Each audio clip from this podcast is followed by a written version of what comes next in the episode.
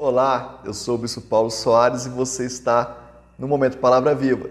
Vê que você se inscreveu no nosso canal, enche o nosso coração de alegria. Compartilhe com seus amigos, compartilhe com seus parentes, palavra de Deus para a sua vida.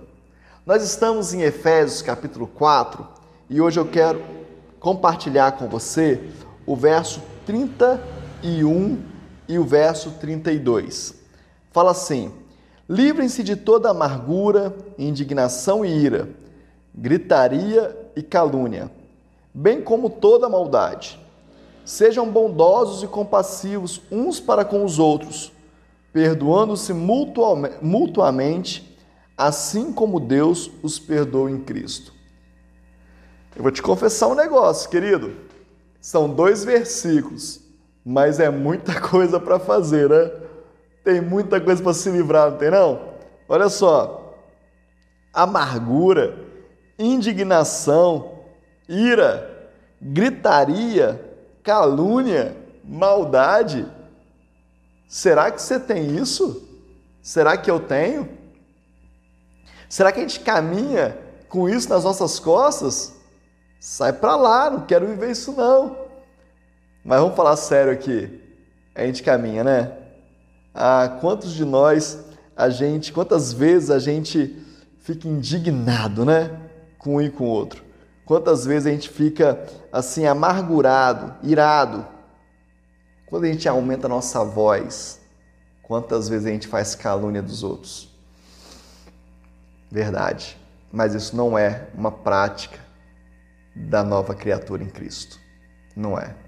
Precisa se livrar desse negócio mandar isso embora. Olha o que, que fala na versão a mensagem. É, é legal essa versão porque ela aproxima da nossa realidade algumas palavras, né? Fala assim, ó, nada de conversa profana, de conversa suja, difamadora, nociva, conversa que faz mal. Ah, a gente tem muitas vezes as pessoas chegam perto da gente, né, para falar mal dos outros. Não, nada disso. Abre mão dessas conversas. Seja verdadeiro. Se você não viu os outros vídeos do Momento Palavra Viva, precisa ver. Tem dicas muito jóias dessa série que nós gravamos.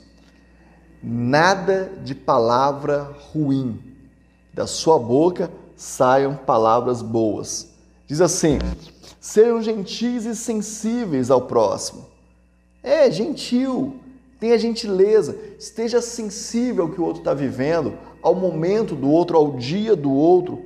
Perdoem-se, perdoem uns aos outros, assim como Deus perdoou em Cristo Jesus. E ele termina dizendo algo muito forte: perdão total e incondicional. Ah, como é difícil esse negócio. A gente perdoa, mas não perdoa tudo fica aquele gostinho, fica aquela coisinha para trás, fica aquele negocinho que a gente não consegue esquecer.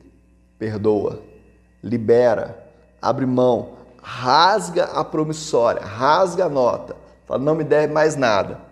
Incondicional. É, sabe por que a gente precisa perdoar incondicionalmente?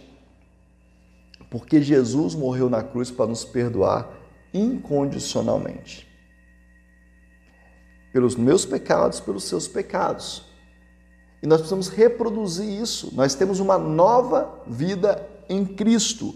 Nós só temos uma nova vida em Cristo porque Cristo nos perdoa incondicionalmente. Entendeu? É isso mesmo. E nós precisamos viver isso, acreditar nisso, experimentar isso em nome de Jesus. Então vamos nos livrar dessas ziquezira todas aqui? Vamos lá? Vamos lembrar quais são as requisitos aqui? Amargura. Ah, que da amargura eu vou te falar um negócio. Raiz de amargura é uma porta escancarada para demônios. Verdade. Vida amargurada é um problema. Se livra disso. Por que, que você está amargurado? Porque alguém te ofendeu? Alguém te caluniou? Alguém te traiu? Alguém falou mal de você? Perdoa libera, deixa embora. Ah, pastor, mas é muito difícil, eu não sabe. Pois é, eu não sei da tua dor, eu sei das minhas. E muitas vezes eu precisei perdoar para não ter uma vida amargurada. amargura traz doença, é, traz úlcera, traz câncer. Verdade. É, amargura mancha a pele. Verdade. Deixa isso para lá. Perdoa, libera. que mais? Indignação e ira. Ah. Ai, como é difícil, né? Ficamos indignados e irados. Mas a Bíblia fala: não deixe o sol se pôr. Resolve. Fala as verdades. Coloca para fora.